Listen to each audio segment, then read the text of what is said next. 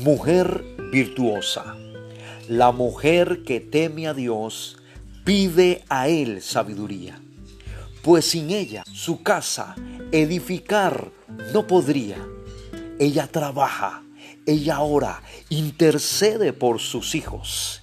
Ella sabe que si conocen a Dios no tendrán falta de ningún bien.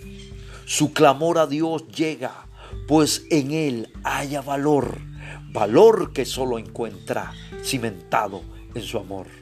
Su mano al pobre extiende y en ella hay compasión, porque en su interior entiende su propósito y su misión.